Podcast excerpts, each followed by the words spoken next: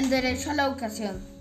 El derecho a la educación es que el Estado está en obligación de brindar una educación gratuita y de calidad a los niños. El derecho a la salud. El derecho a la salud es que Pepita está enfermo, entonces su mamá lo quiere, su mamá lo quiere llevar al hospital, lo lleva y el doctor no lo quiere atender. Entonces eso es que le está quitando, eh, le está vulnerando el derecho a la salud.